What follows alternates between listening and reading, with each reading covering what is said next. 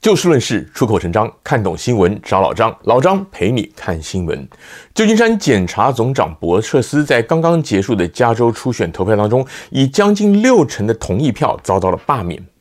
博彻斯可以说是极端进步派的代表人物。根据《世界日报》的报道，他二零二零年一月上任至今两年多，旧金山的窃盗案大幅增加了百分之四十五。二零二一年，由他所领导的检察官办公室起诉定罪的持有并意图贩卖毒品的案件呢，只有三起。相形之下，前任检察长在二零一八年则是起诉定罪了九十起案例。而他三年前竞选时所提出的 decarceration 去监禁化的主张，也被视为是纵容犯罪的象征。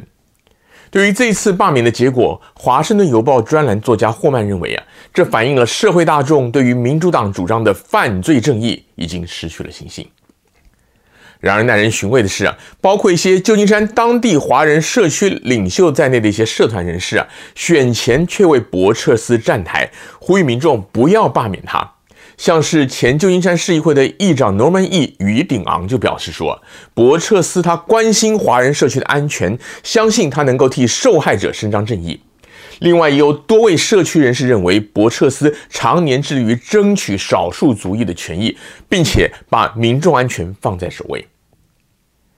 加州，特别是湾区的华人，对于近年来治安持续的恶化普遍反感，而像是博彻斯这种。关心罪犯胜于被害人的进步派的作风啊，绝大多数都难以接受。因此，他对拜罢免呢、对于许多的华人来讲呢，套句网络流行语来说，也不过是刚好而已。但与此同时，我们应该要深入的思考一下，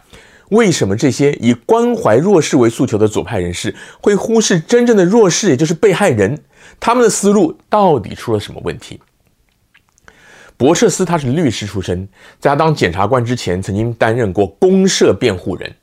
所谓公社辩护人，简单讲啊，就是政府替没钱请律师的被告安排的免费律师。而这些被告既然没有钱请律师，从某种程度来讲，自然也算是弱势了。而公社辩护人必须要为他所辩护的对象着想，因此除了要提出有利于被告的事证以外，也必须要替他找出不得不犯罪的理由。换句话讲，就是要让法官、陪审团乃至于社会大众都觉得这个罪犯是情有可原，从而换取无罪或者轻罪的判决。假如这个公社辩护人他原本就是一个关心社会议题、希望帮助弱势争取权益的人的话，他就更容易对那些出身社会底层的罪犯是感同身受。这样的感同身受呢，很可能会强化他帮助社会底层那些犯罪边缘人的决心。而与此同时呢，他很可能因为在第一时间想的都是罪犯为什么会犯罪，他们需要什么帮助才能够脱离困境等等，而忽略了受害人才是真正需要伸张正义的。更不用说很多的受害人呢，也是社会底层或是弱势群体，而罪犯在暴力或窃盗等等案件上呢，更是属于相对的强势。也就是说，很多进步派人士是基于自己长期观察社会底层，乃至于帮助弱势群体的经验，觉得应该要从根本着手，设法去除这些人犯罪的动机。而他们也认为，贫穷或精神疾病等等都不是那些人的错，歧视等等的观念偏差呢，也都可以导正。因此啊，会穷极一切的手段，希望能帮助这些人，因此才会出现轻罪不罚、免保释金、无保释放罪犯等等，让一般人都觉得匪夷所思的决定。关键就是在于，在进步派的思想当中，这些人都情有可原，犯罪是情势所逼，不是他们的错。而这种思想呢，推到极致啊，就是将这种偏差的行为通通都合理化，甚至主动提供协助。举例来讲，进步派主政的旧金山面对毒品泛滥的问题，他们的解决之道不是取缔，而是设置安全注射毒品中心，免费提供针头、针筒等等器材，说是要减少施打毒品感染的几率。他们只想到这个吸毒者的健康，却没有想到这些毒瘾者在施打毒品之后，可能因为神志不清，对其他的民众造成的生命财产的威胁。也就是说，他们的人道主义跟关怀只急于他们眼中这些情有可原的人，而忽略了更大多数的渴望社会安定、公平正义得以彰显的民众，更是直接践踏了那些无端遭受窃盗、抢劫乃至于人身攻击的受害人。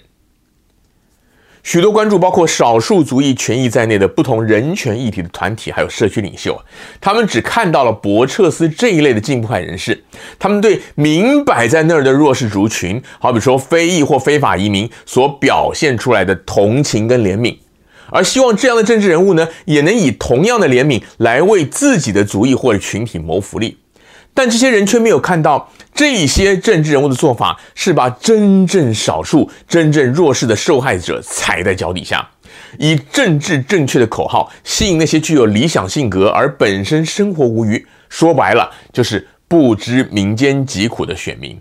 而牺牲了受害者的权益以及市井小民真正在意的平等跟法治。今天节目时间又到了，欢迎您下次继续的找就事论事、出口成章的老张陪您一起看新闻。